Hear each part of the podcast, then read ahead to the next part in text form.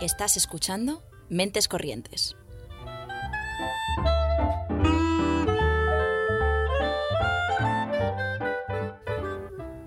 Puedes escucharnos los lunes a las seis y media en Ágora Sol Radio y los miércoles a las 3 en Radio Almaina de Granada, en el 88.5 FM o en su web.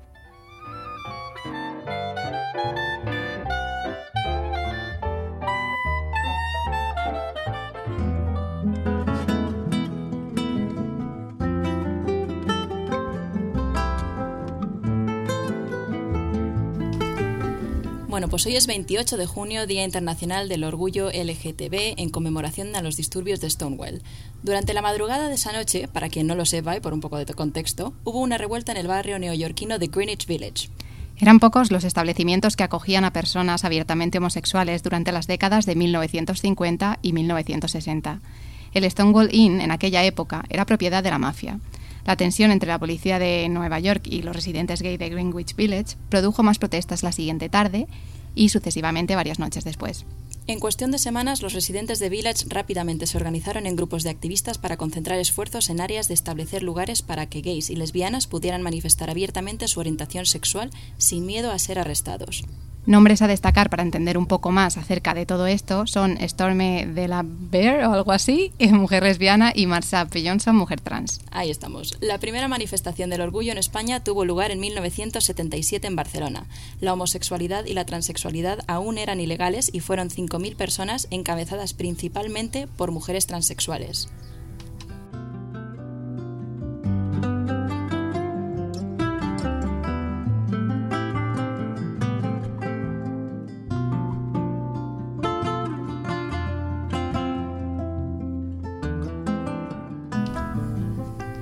¿Y por qué seguir reivindicando, Ana? Pues mira, por muchas razones, pero eh, vamos a intentar resumir un poco algunas de ellas. La primera, bueno, a nivel internacional hemos podido ver que Hungría ha aprobado una ley para prohibir hablar de la existencia de personas LGTB a menores de edad y Rusia o Polonia pues no se quedan muy atrás. Recordamos también lo que ha ocurrido con la UEFA este año y cómo se ha prohibido proyectar los colores del arco iris en apoyo al colectivo en un país que claramente lo necesita. Además, a nivel nacional, la ley trans se ha visto afectada desde el pasado mayo y ahora existe solo una versión reducida en la que se deja atrás a personas de género no binario, migrantes y a menores. Por otro lado, en Madrid se eliminarían varios artículos como la protección ante la violencia familiar a personas trans, la posibilidad de adoptar o planes contra el acoso. También hemos visto que las celebraciones de este año quedan relegadas a la Casa de Campo, como pedía Vox desde hace tiempo, y que el alcalde de la, capital no ha querido colgar la bandera LGTB, gesto simbólico que lleva ya unos cuantos años. El discurso de odio, los bulos continuos y las agresiones continúan. Por lo tanto, hay que seguir reivindicando. Y por ello os invitamos a acudir hoy a las 7 que comienza en Atocha la manifestación del orgullo crítico bajo el lema ni sexo asignado ni género demostrado. Furia trans contra toda autoridad.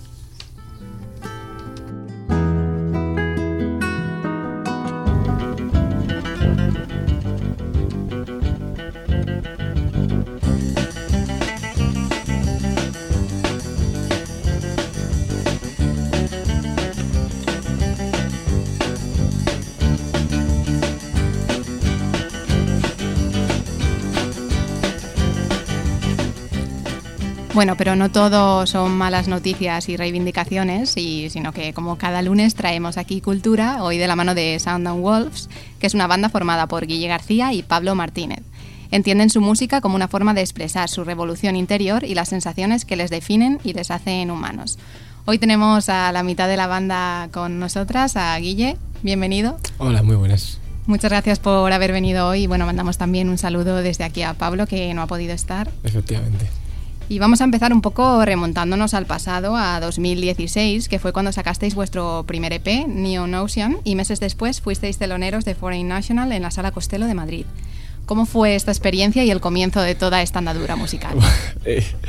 wow, fue muy loco. Eh, era muy diferente a cómo eran las cosas ahora. Eh, tenías esa idea de banda de que en muy poco tiempo ibas a ser súper famoso, ibas a ser muy conocido.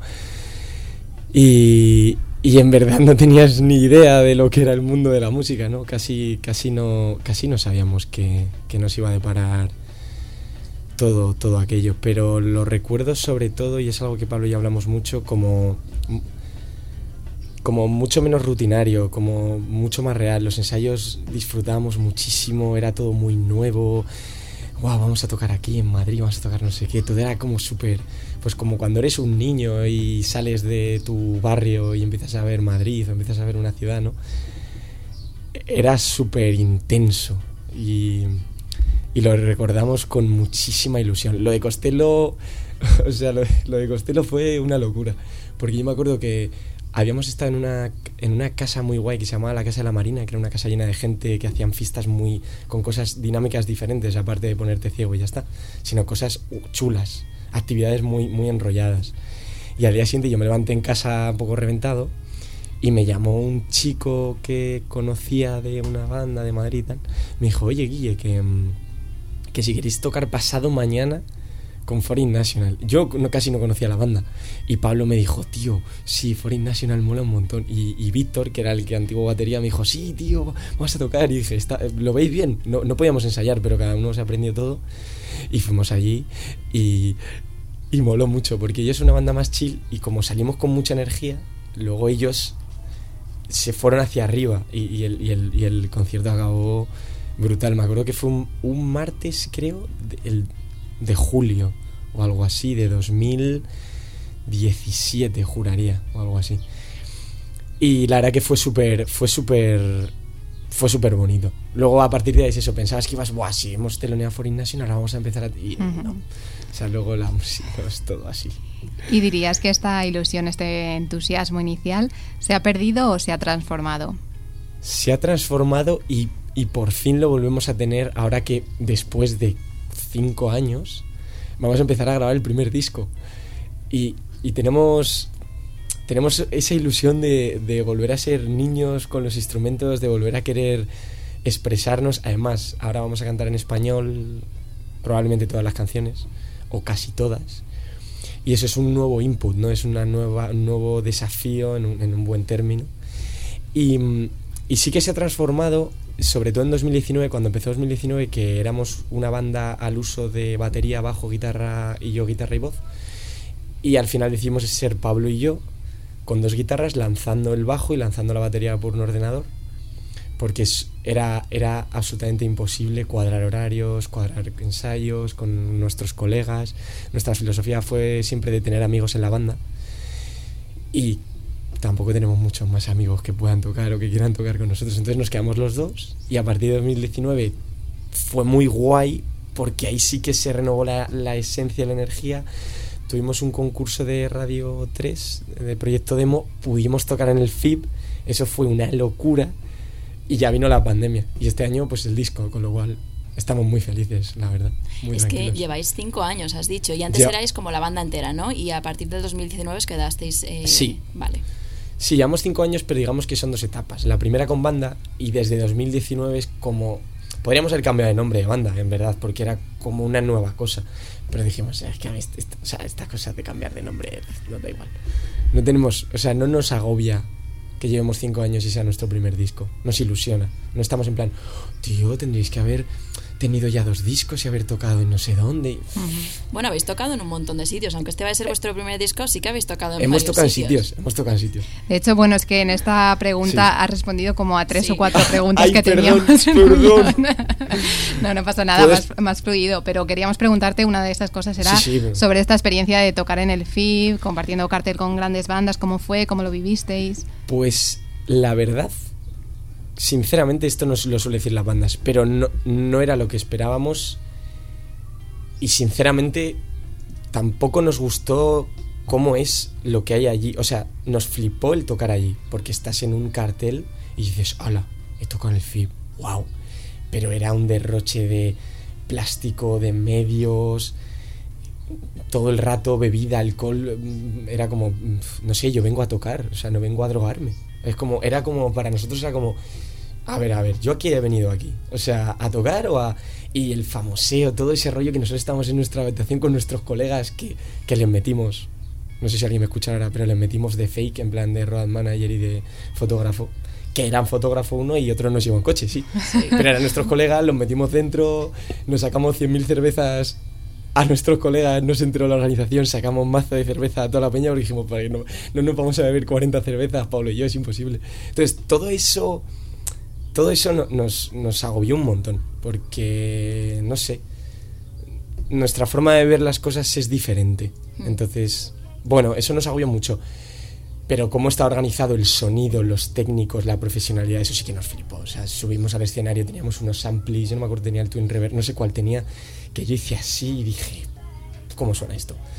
Y cantando y con los técnicos súper amables con nosotros. Y eso, el hecho de tocar allí con esos medios, viendo una montaña, un montón de gente, porque al principio estaban nuestros colegas que eran 10 personas y al final del concierto había casi 200 o 300 personas entre por ahí viéndonos. Y eso sí que, o sea, el momento de tocar, eso fue, yo, mira, pues, eso fue brutal.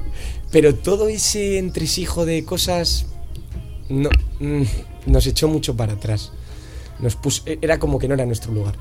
Pero, bueno. Me parece muy curioso de todas maneras que, estés dando visibilidad a las dos caras de la moneda, porque muchas veces desde fuera lo vemos todo como, joder, qué guay, yo también quiero estar en un escenario que está. Y siempre, esto pasa en todo realmente, ¿no? que, está como sobrevalorado, quizá, ¿eh? porque nadie te cuenta la cara oscura, que no significa que todo sea malo, pero bueno, puede. No, es malo, claro, pero es diferente, es como. Y la gente no, no te habla, no, no, o sea, no te habla y te pregunta qué música haces que te mola, ¿no? Es como si te conozco de no sé qué, o si te he visto no sé dónde, o, no sé, e, era raro.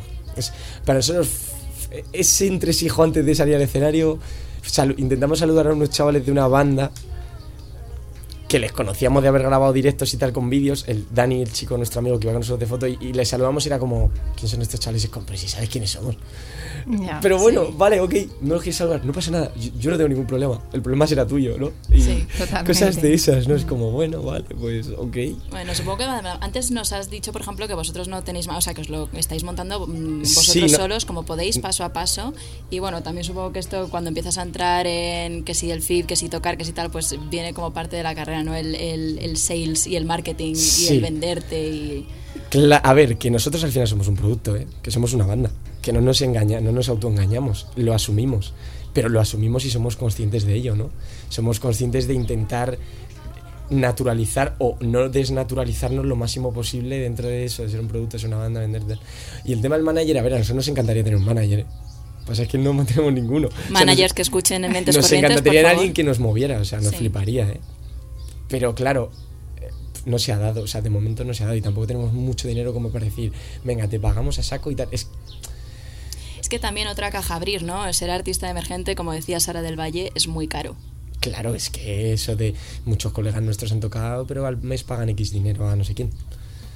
Y dices, vale, a ver, nosotros sí, depende cómo va a ser esa relación con el manager o demás. Preferimos una gente que nos conozca, que le mole la música, que sea colega y que yo que sé, de las entradas te llevas X, tal, no sé.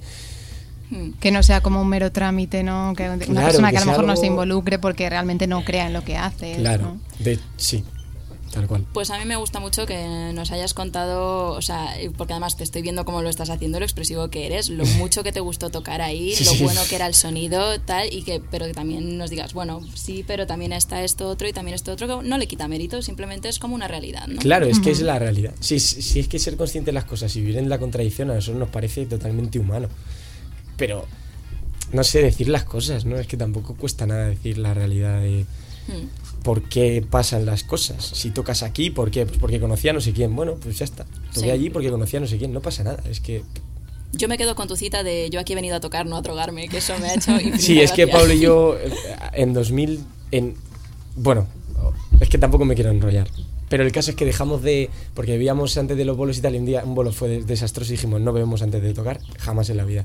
Eso fue en 2017. Y desde ese día no hemos vuelto a beber ni nada antes de tocar porque queremos sentirlo humanamente. claro. y, y, es nuestra forma, ¿eh? que, que, que, ya está, que no es la mejor ni la peor, es la nuestra. En fin, ya está. bueno, creo que, que, todas estas respuestas que has dado alrededor de, de, cómo lo vivís va muy en línea con la definición que tenéis como banda, eh, porque bueno, tenéis un mensaje muy potente en el que indicáis que queréis crear un mundo nuevo lleno de posibilidades y romper el monopolio del dinero y del poder. ¿Cómo construís este camino con vuestra música? wow, la pregunta sin respuesta. A ver, nosotros, bueno, hablo de mí. tengo ideas profunda, profundamente no, pero profundamente no en el sentido radical, sino en el sentido de que tenemos 27 años, tanto Pablo como yo tenemos un trabajo o varios trabajos y no tenemos tiempo para hacer y expresar lo que nos mola, lo que somos, que es hacer música, entre otras cosas. A la vez, esta situación es la que muchas veces define lo que queremos transmitir, porque nos asfixia. Entonces, simplemente nos imaginamos, a veces nos imaginamos un mundo, ¿cómo sería un mundo sin dinero? ¿Vale? Que es una, es una locura, porque todo lo que, todas las ideas que tenemos están dentro, digamos, del sistema capitalista, porque están dentro de este sistema, no vienen de fuera. Pero a la vez pensamos, joder, pero es que si yo tuviera tiempo para aburrirme, para crear, para tocar, para ir a un sitio a otro, conocer a gente, moverme, pues joder, no, no estaría triste. Y un día en el sótano, eh, ensayando, Pablo y yo, Pablo me lo dijo, le decíamos, porque mucha gente dice, eh, sí, sí, eh, vale, dices que no quieres vivir sin dinero y tal, pero con el dinero puedes comprarte cosas, puedes comprarte instrumentos, no sé qué, no sé cuánto. Y un día Pablo a mí me dijo, tío, yo te voy a ser sincero, preferiría vivir sin dinero porque no tendría esta amar, o sea, esta depresión, esta tristeza, esta nostalgia, no la tendría. No sé qué tendría, pero esta mierda no la tendría. Yo lo miré y dije, es que es verdad. O sea, es que es verdad. O sea, que no sé cómo sería ese mundo, ¿eh? que no tengo ni idea, porque es, es una utopía, porque no se conoce, no se sabe. Pero siempre luchamos por eso, por la humanidad, por las emociones, por los, que eso prevalezca por encima de todas las cosas. Es que si no, ¿qué vamos a acabar? Si es que la vida se está precarizando, es que se nos va a olvidar lo que es ser humanos. Todo se está deshumanizando. El ritmo de vida nos está deshumanizando. Y Pablo y yo siempre estamos en alarma porque es como, tío, pero ¿qué pasa aquí? nadie... Y luego lo de, lo de las bandas nos da un reparo, mucho reparo, que, que muchas bandas con poder no cuestionen esto. O sea, que no cuestionen a ver, que yo no soy quien para decir tú tienes que cuestionar el sistema, pero hostia, hay cosas que nos joden a todos y tú que tienes el poder, cuestiónalas, tío, por lo menos. Aunque sea una contradicción, cuestiónalas, porque deconstruyete, vamos a deconstruirnos un poco todos, es que si no vamos a acabar, no sé, en una jungla de la música y de en todas las, las ramas, de peleando, combatiendo y olvidando lo más bonito del ser humano, que es compartir, unirte, crear me encanta este rollo trascendental absoluto. Eh, yo que soy muy intensa, lo estoy viviendo. Además, hay un punto que has comentado que me parece muy destacable, que es lo de no tener tiempo para aburrirse. Claro, Al final la creatividad viene, bueno, y las ideas en general vienen de poder tener tiempo de no hacer nada y es cuando aparecen esas cosas. Es que no nos, no nos dejan tiempo para eso. No, no, o sea, no nos dejan, no, no es que nadie te obligue, pero es que...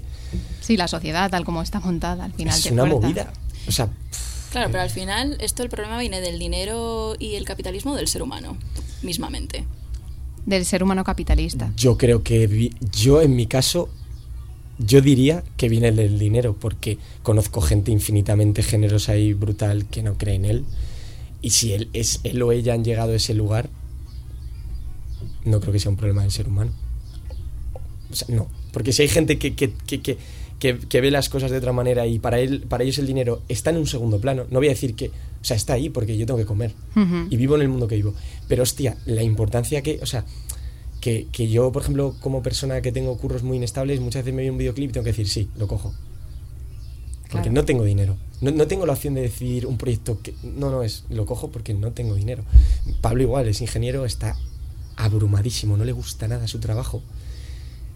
Pero es que tiene que estar ahí trabajando para ganar dinero. Eh, y, es, y, es, que esa importancia cada vez crece más, porque yo recuerdo leyendo libros como mm, Diarios de Anais Nin o, Éramos unos niños de Patti Smith que cuentan ah, como, como su historia de quiero centrarme en el arte y antes, bueno, evidentemente hay unos mínimos que necesitas para pagar un alquiler o una comida, pero como que antes había más posibilidades de de otro tipo de intercambios que no fueran meramente monetarios. ¿no? Eh, Patti Smith comentaba que pues, había un hotel en el que el dueño a ciertos artistas, si pasaban su filtro, como que les permitía estar allí, sin que fuese como un pago de esta cantidad mensual.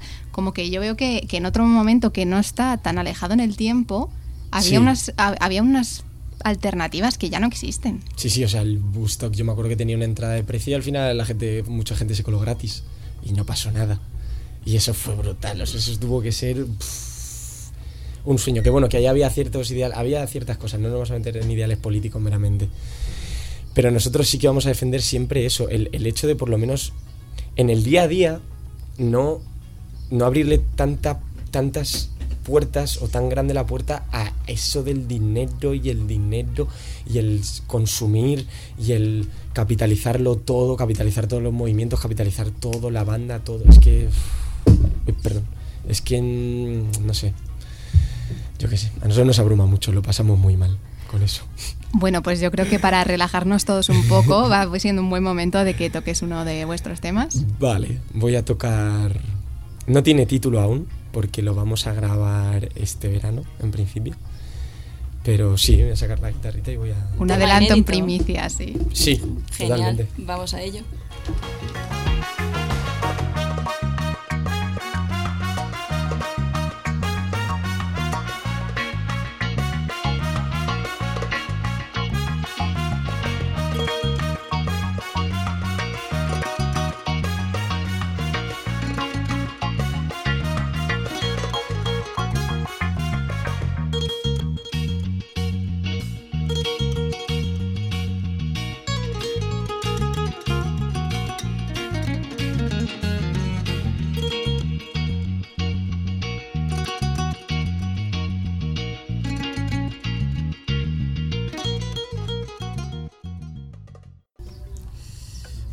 Eh, lo dicho, no tiene título. Nosotros lo llamamos Sky Song, porque antes todo lo hacíamos en inglés. Y nada, que espero que os mole mucho. Básicamente habla de...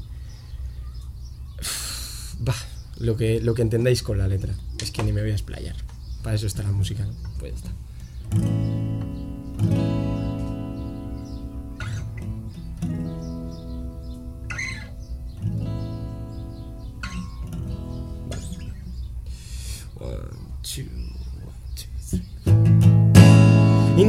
Acordarme del eco y del tiempo, de cuando mi alma y mi mente estuvieron en paz.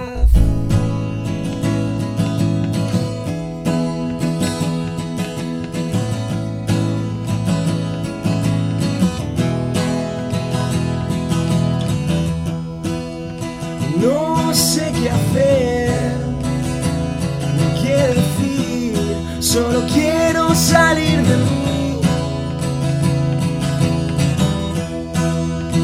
No sé qué hacer, qué decir, solo quiero salir de mí. El cielo está cubierto y no, no es por siempre el sol saldrá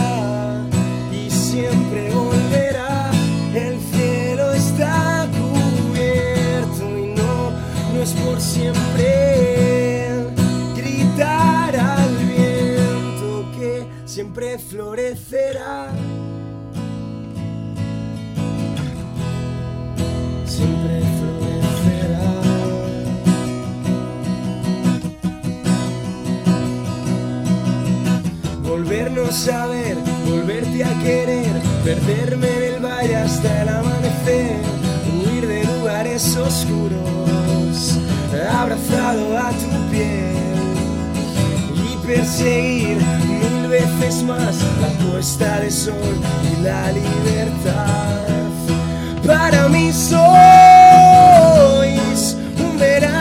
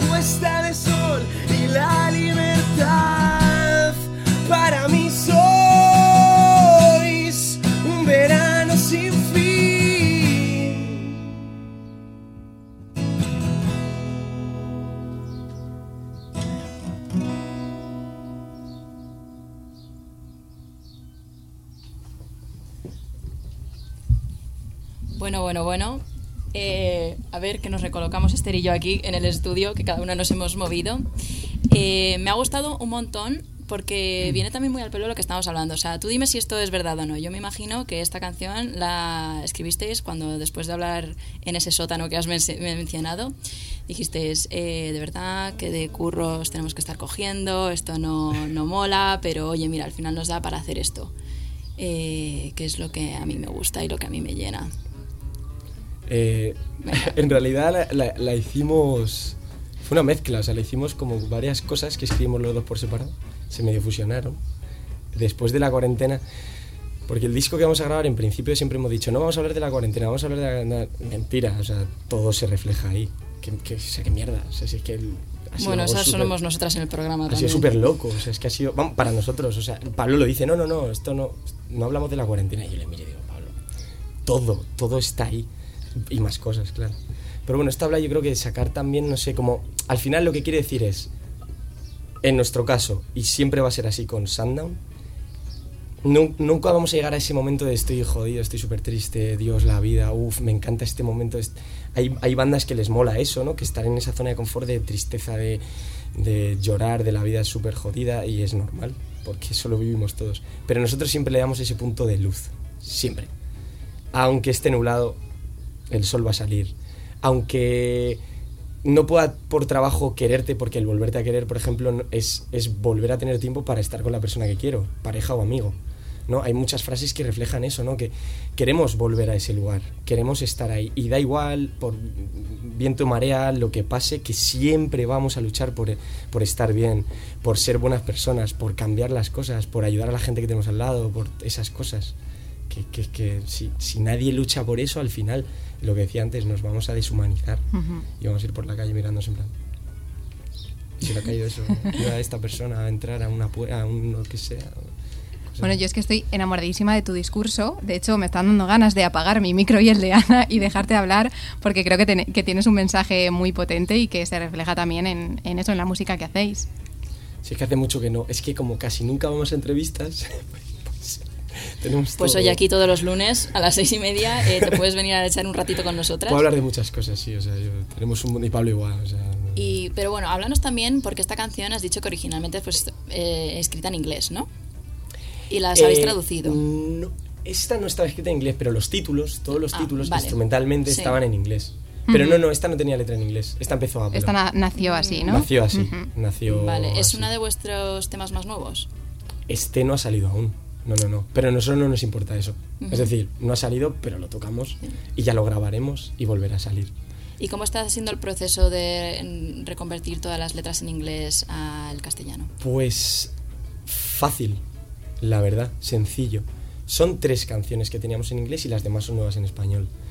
Y la verdad que mola mucho porque Pablo escribe cosas, yo escribo cosas y fusionamos. A veces escribe solo Pablo porque mi escritura es demasiado de ensayo, ¿no? Es demasiado... Y también queremos hacer una letra un poco fresca, o sea que tampoco vamos a contar aquí súper reflexiones, súper, perdón, intensas, ¿no? Entonces Pablo es una persona que escribe más suelto. Entonces yo, yo le llevo ideas, él me lleva ideas, ¿de qué vamos a hablar en esta canción? Tal. Luego hay otros días que él se levanta y, y escribe una canción entera. Y me parece increíble y para adelante. Pero está siendo como muy... Siempre hacemos las cosas juntos. Siempre estamos juntos en el proceso, nos vamos al campo a tocar, a su habitación. Y, y las tres canciones en, en inglés ya hemos cambiado letra de dos, nos falta otra, que o la cambiaremos o no la tocaremos, ya veremos qué haremos. Y lo que vamos a hacer es que si vamos fuera, las tocaremos en inglés. Y si estamos aquí, las cantaremos en español. Las que son en Tiene inglés. sentido. Así tenéis más opciones. Porque basi- básicamente hablan de lo mismo, aunque no exactamente de lo mismo. No es lo mismo el inglés que el español. Claro. Lógicamente. Pero sí, el proceso está siendo guay. Y bueno, junto con otras bandas habéis coorganizado las cuatro ediciones del St. John Festival en Aranjuez, que es un festival autogestionado que apuesta por bandas emergentes. Eh, ¿Qué diferencia ves con otros festivales más grandes? Yo me voy a poner crítico con, la, con el propio San John ¿eh? y yo soy organizador. Bueno, lo organizamos entre bandas y entre amigos. Y yo de hecho voy a usar este, esta radio, bueno, este micrófono para mencionarles y dar las gracias a Chris, a Andrea, a Alex, a Javi, a Pablo, a Alba, a Alba, a mi hermano, a amigos de mi hermano, gente que ha estado involucrada, porque, claro, es normal decir que lo organizan bandas, pero es mentira. Lo organizamos amigos, que algunos estamos en bandas.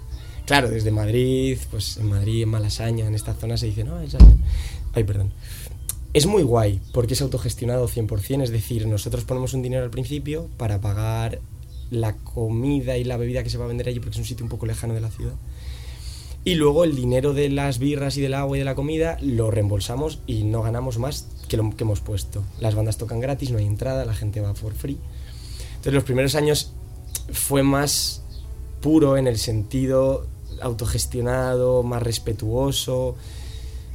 El penúltimo año, el tercer año fue demasiado loco, la gente, pues eso, al final no había un límite entre ir a disfrutar de algo diferente o ir a emborracharme a un sitio de Aranjuez donde hay más de gente de Madrid. Y esas cosas, pues a, mí me da mucha pena. Porque luego en el Sañón es eso, cada uno tiene, hay diferentes opiniones y pensamientos, tanto ideológicos como de organizar una cosa, de autogestionarlo.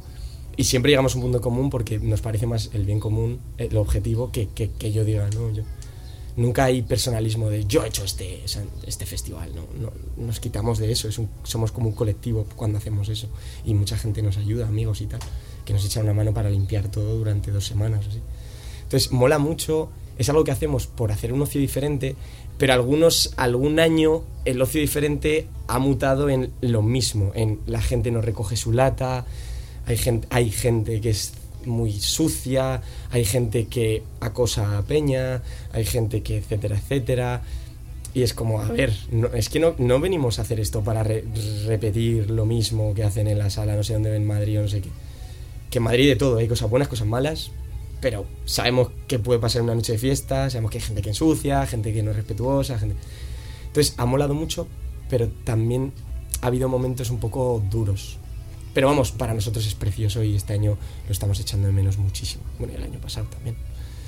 O sea, de momento no va a haber edición de este año. Cuando quiten y levanten todo, probablemente sí. Yo creo que sí. Aunque vamos a ver si cambiamos de lugar, porque si ya lo conoce todo el mundo, es que ya es complicado.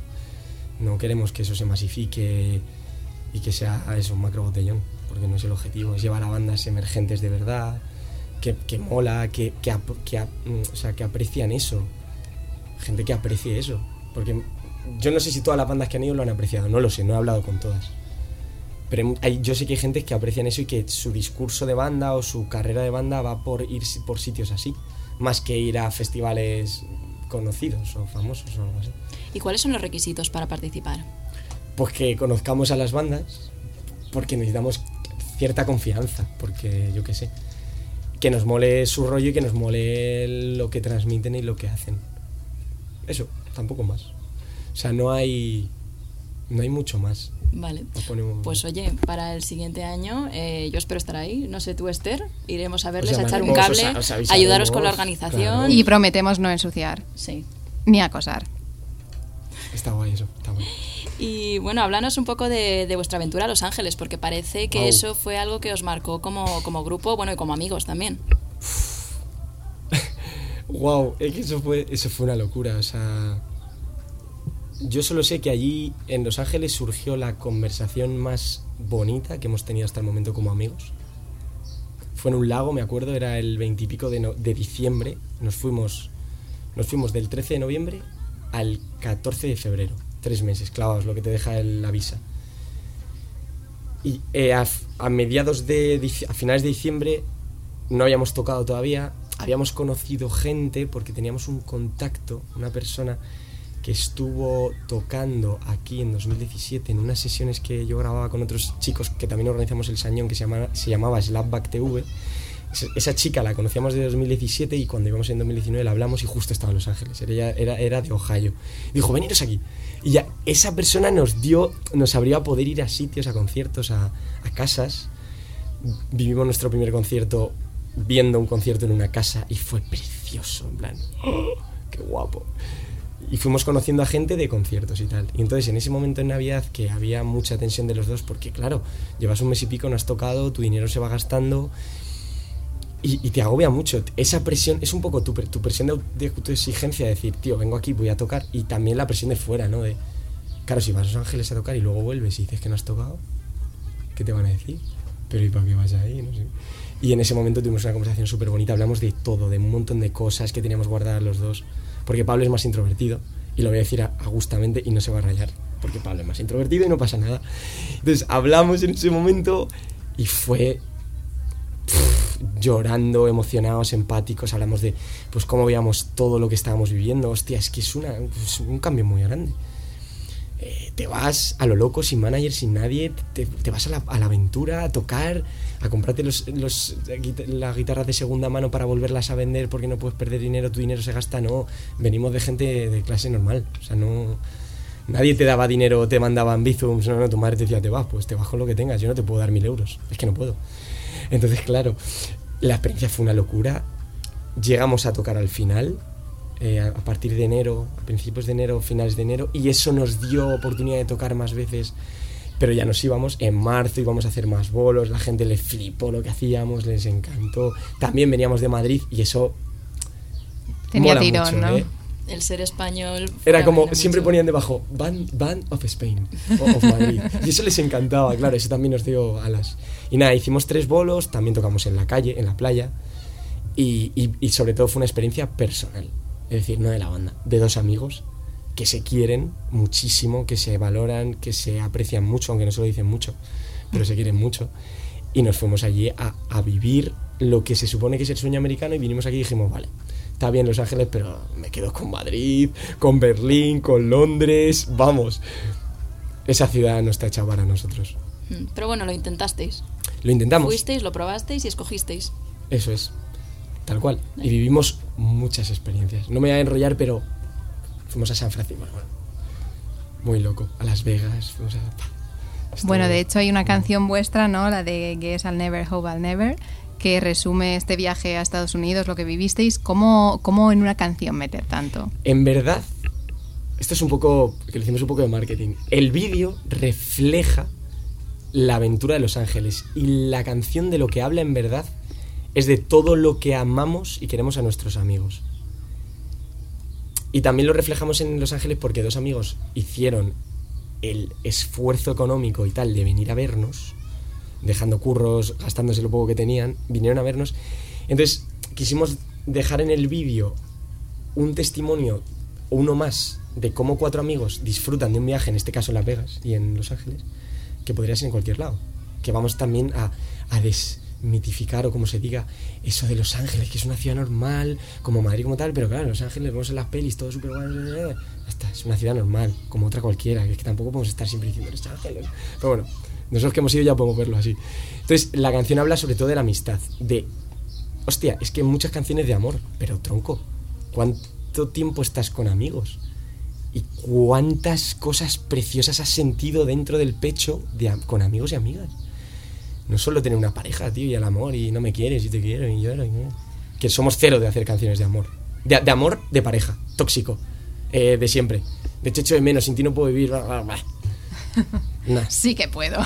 Sí puedo y debo. Entonces hacemos canciones de, de amor, de amistad. Y habla de eso, habla de... to- son todo metáforas respecto de la amistad. Y que si estoy triste vas a estar ahí. Y que os quiero a morir y sin vosotros no sería la misma persona que soy. Y hay momentos jodidos y momentos que incluso no te crees que estén pasando cosas entre amigos, que parece que eso va a estallar y va a ser una bomba de relojería. Y Pablo y a mí nos ha pasado alguna vez.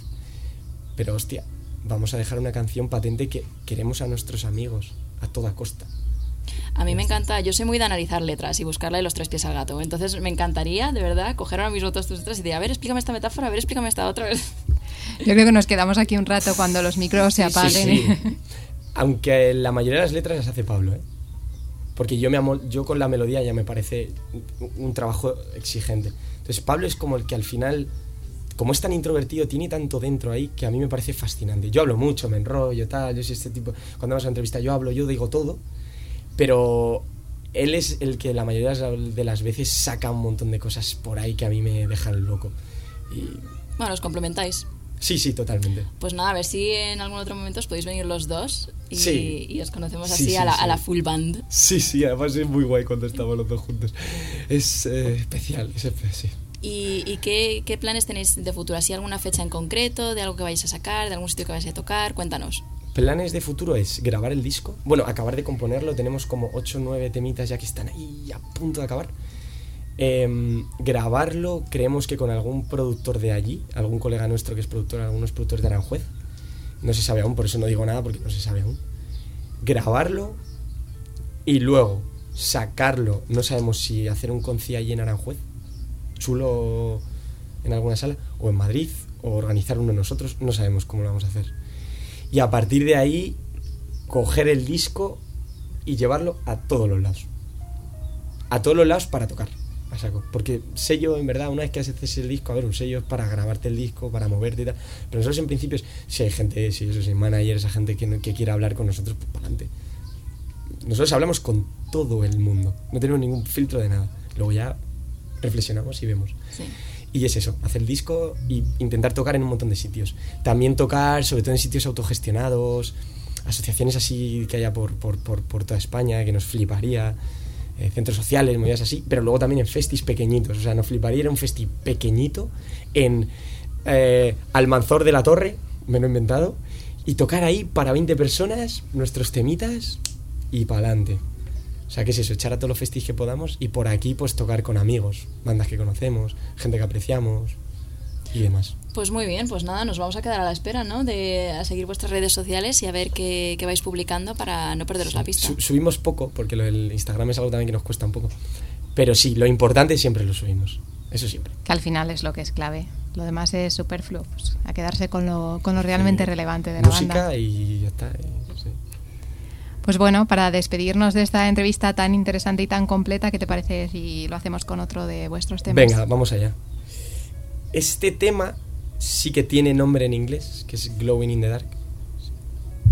Eh, y si se traduce en español, que lo traduciremos, será. De momento será algo como brillar en la oscuridad. No sé si será así.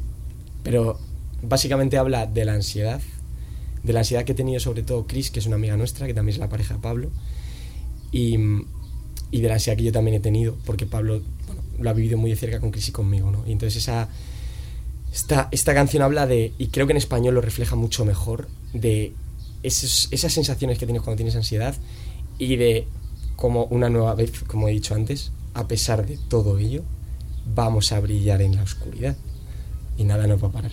Así que bueno, intentaré estar a la altura del momento.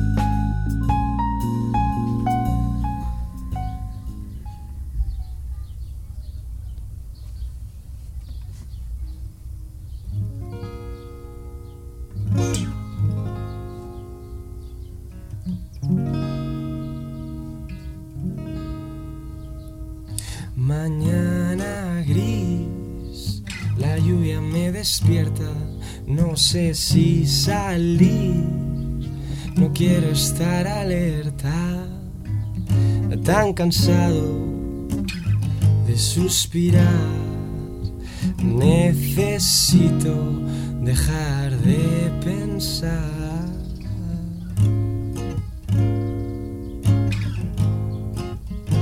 Necesito dejar de pensar. Cierro los ojos por un momento y acelero para sentir el viento. Hay algo que intenta, que quiere que deje de brillar en la oscuridad. Y no, no dejes que nada te hunda o te frene, ni siquiera la gente, ni siquiera la mente. Y no sé si tengo momentos jodidos en los días ausentes, la soledad rodeada de gente. Me intento evadir de la realidad de un mundo que gira y no sabe parar. Hoy no puedo más, no quiero olvidar lo que fue reír sin después llorar. Todo lo que no afronté volverá para cuestionar quién soy.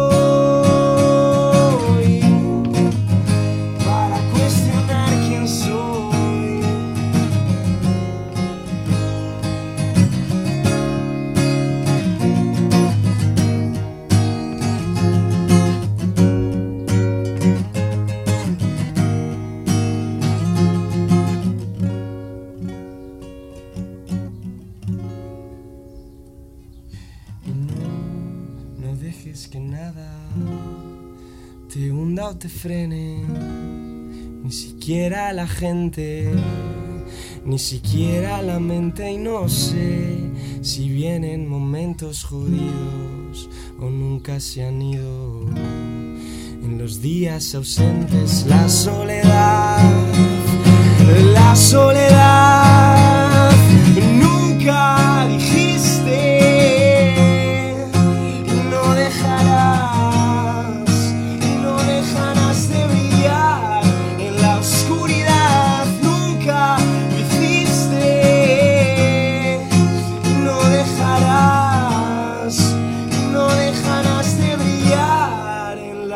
oscuridad.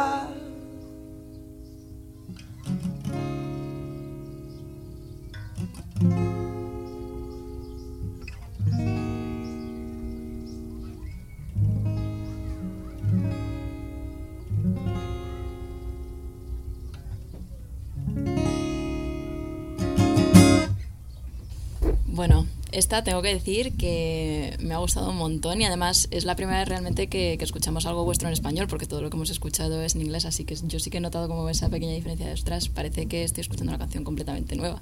Sí, va a ser diferente. Sí, yo porque tenía el micro lejos, pero ahora que estoy de vuelta, la verdad es que a mí también me, me ha encantado. O sea, Sí, había ha algún llegado fallito, mucho. había algún fallito.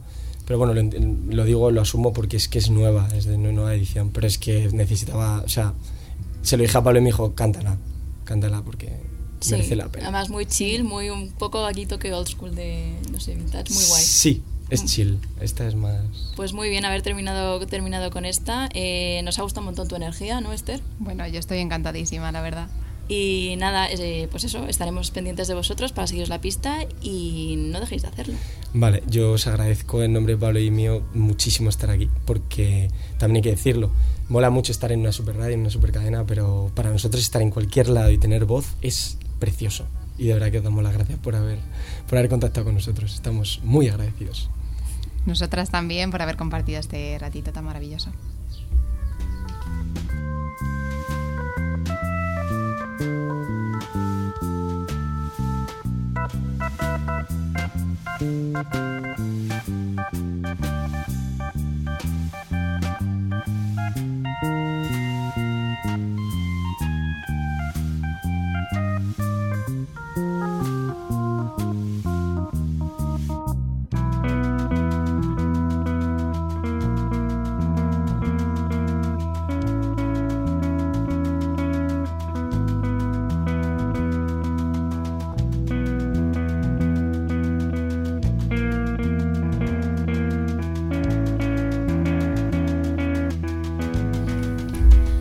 Normalmente para esta sección tenemos más tiempo, pero esta vez nos hemos decidido, mira, oye, Esther y yo nos lo montamos, así que Esther y yo nos lo organizamos como nos viene en gana. Y esta vez nos ha apetecido, pues, hablar más. Eh, sí, sí, es lo bueno de la libertad de este programa. Claro, hablar más con ella y punto, pues ya está. Bueno, pues ahora vamos a cortar esta versión, pero aún así vamos a tocarlo porque es un tema muy recurrente que lleva ocurriendo en las últimas semanas, de que siempre hablamos de que si, pues eso, cantar en castellano, cantar en inglés, qué, qué está pasando con eso. Y claro, Esther y yo nos hemos puesto esta semana a pensar, a ver, ¿solamente existen dos idiomas?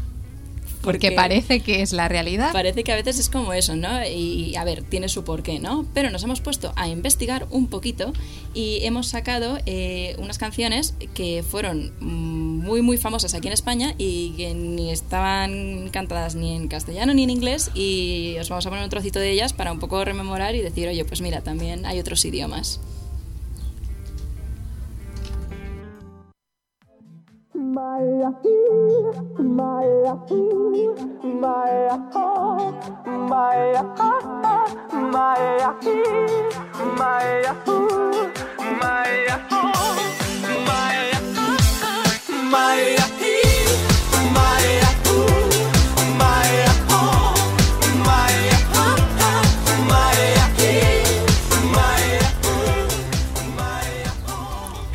Yo creo que este tema te hace sonreír, por la razón que sea. es una maravilla. Pero... Sí, había que vernos las caras a los tres según estaba sonando. Bueno, esto era un grupo que se llamaba Ozone y la canción es Dragostea Dintei, eh, cantada en rumano. Parece mentira que una canción, y fue en el 2004, esta canción en rumano fue conocida eh, por toda Europa y, y en realidad por, por, el mundo entero. Eh, fue uno de los éxitos del verano y una de las canciones individuales más vendidas en toda Europa. Qué fuerte. Y en España, aparte, se convirtió, gracias a los morancos, en un himno gay español con su versión Marica Tú, intentando visibilizar al colectivo a través pues, de su versión eh, cómica del tema. Y de hecho, así como anécdota aparte, al estar buscando en Google sobre la canción, eh, hay mucha gente que se cree que la letra traducida es la de los morancos. me lo creo, o sea, me lo creería que la gente se hay lo creería. un montón de gente creyéndose que realmente de lo que habla esta, esta canción es de, pues eso, que somos homosexuales y lo vivimos, que está genial, pero la canción en realidad es una historia de amor, que va sobre un chico que le dice a chica no te vayas, eh, quédate, eh, en fin, no tienen nada que ver. Estas canciones de amor que tanto te gustan. Sí, en absoluto. Escucho muchas también. Ah, también eh, es de esta versión, porque el chico que canta está en La Voz, Rumanía. Hicieron ah. una versión que es una maravilla, una um, estilo balada y yo la recomiendo a todo el mundo porque no tiene nada que ver con la original y es una pedazo de canción. Ojito, toma nota. Pues ahí queda. Ahí queda. Y vamos ahora con la siguiente y última porque no tenemos tiempo para más, que también es conocidísima.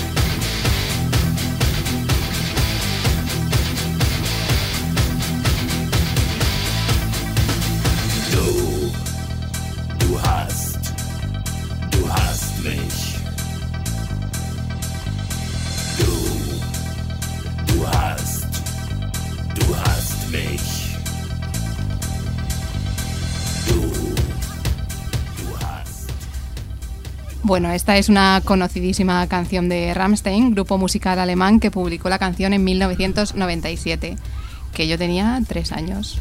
Y sin embargo, esta canción es como, no sé, a mí me suena de mi época como reciente.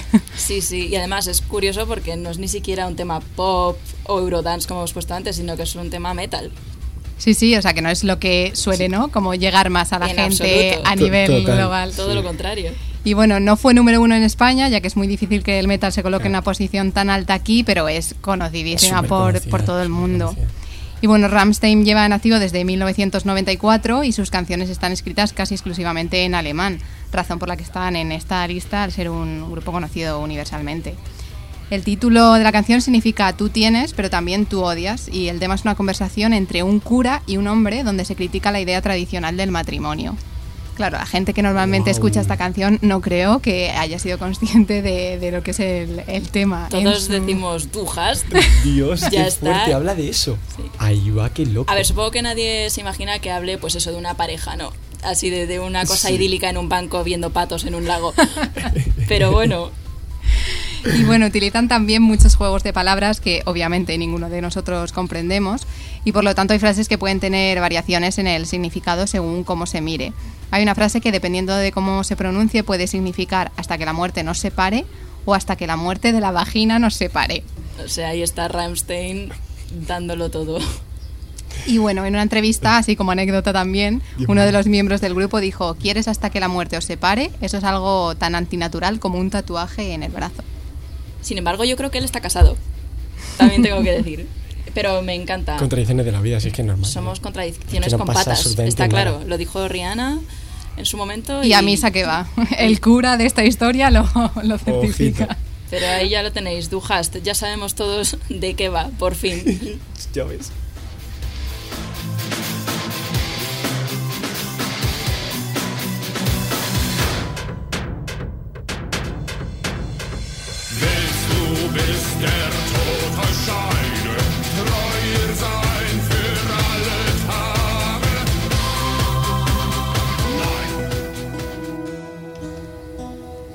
Bueno, pues con estas baterías y luego esta música que es todo lo contrario, terminamos un programa que ha sido muy divertido, hemos dicho muchas cosas y ya tenemos ganas de que llegue el siguiente lunes. Os recordamos que podéis seguir enviando vuestros textos, que no se os olvide por favor, y o audios a mentescorrientes.gmail.com.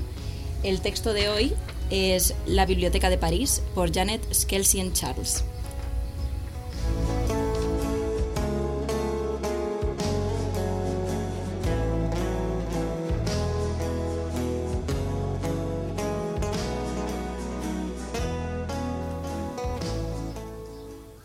Las bibliotecas son como pulmones, garabateó en una hoja, a pesar de que a la pluma le costaba seguir la velocidad de sus ideas. Los libros son el aire fresco que necesitamos para que nuestro corazón siga latiendo, para que nuestro cerebro siga imaginando, para mantener viva nuestra esperanza. Los abonados dependen de nosotros para informarse y comunicarse. Los soldados necesitan libros, necesitan saber que a sus amigos de la biblioteca se preocupan por ellos. Nuestro trabajo es demasiado importante, Ahora no podemos parar. Releyó lo que acababa de escribir. Demasiado cierto, demasiado sentimental. Especial. Dos mujeres que se dan la mano. El matiz viene después. cuando lo hacen por debajo del mantel, luego a solas, sin nada que perder. Tras las manos va el resto de la piel. Un amor por ocultar en cueros no hay donde esconderlo. Lo disfrazan de amistad. Cuando sale a pasear por la ciudad, una opina que aquello no está bien. La otra opina que qué se le va a hacer y lo que opinen los demás está de más. Quien detiene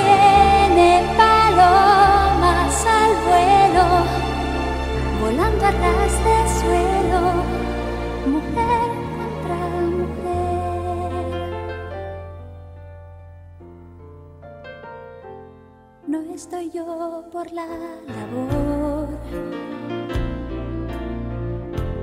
de tirarles la primera piedra.